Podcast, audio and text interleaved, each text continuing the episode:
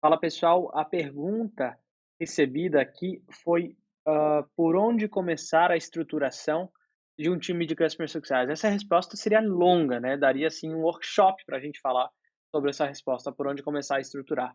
Mas eu quero trazer para vocês 3 simples pontos, né, o entendimento de sucesso, a montagem de uma jornada do cliente e onboarding. Eu quero falar sobre esses 3 hoje aqui neste nosso material do CS Lab, certo?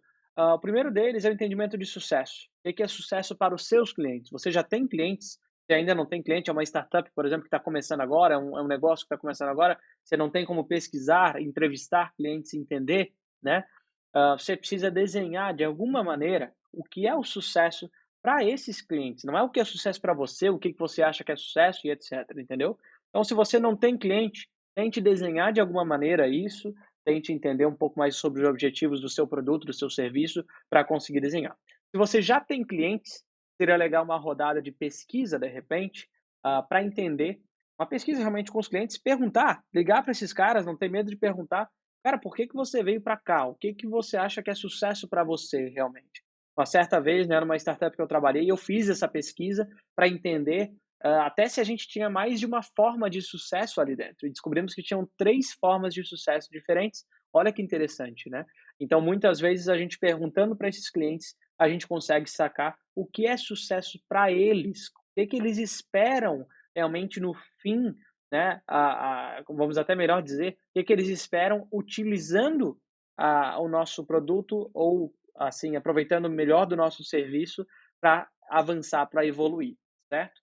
Depois de sacar o que é sucesso, vocês podem partir para a jornada do cliente. Jornada do cliente é outro ponto que é profundo, né, eu vou tentar resumir bastante aqui, mas em resumo a gente constru construir qual é a história, quais são as etapas, pensa numa montanha, né, quais são as etapas dessa montanha que um cliente passa, certo? Para eu conseguir entender mais a fundo, e a partir dessas etapas eu tenho ações mais claras, até ações do time de Customer Success, para conseguir fazer essas ações, esses gatilhos com os clientes, através de reuniões, através de tech touch, de e-mail, através de webinar, de vídeos, a coisa toda fica mais clara, ao invés de simplesmente, como eu sempre digo, né, não sei, eh, para quem não sabe aonde vai, qualquer caminho serve. Para quem não sabe qual é a jornada do seu cliente, qualquer onboarding, qualquer ongoing serve. Qualquer ligação com o cliente serve se eu não sei onde é que eu quero chegar, certo?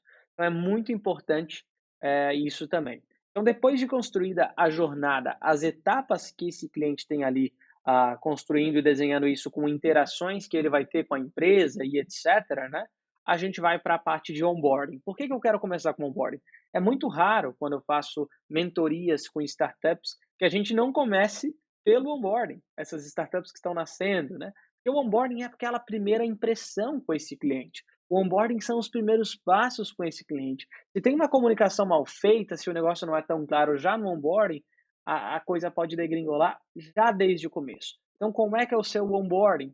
Quanto tempo dura este onboarding? Qual é o limite de tempo deste onboarding? Qual é a meta de um Customer Success ou até do produto, né, o que que o produto entrega num user onboarding, ou como é que um Customer Success de onboarding vai fazer as reuniões com esse cliente, qual é a meta de ativação, o que que é primeiro sucesso dentro deste onboarding atingido, né. Então, a criação do onboarding é muito legal para começar a criar depois o ongoing, né, as formas de atendimento ali de longo prazo com os clientes, certo, gente? Então para mim seria mais ou menos isso, o que é sucesso, a jornada do cliente e construir o onboarding para depois dar o segundo, terceiro, quarto, quinto passo aí na estruturação de Customer Success. Beleza, galera?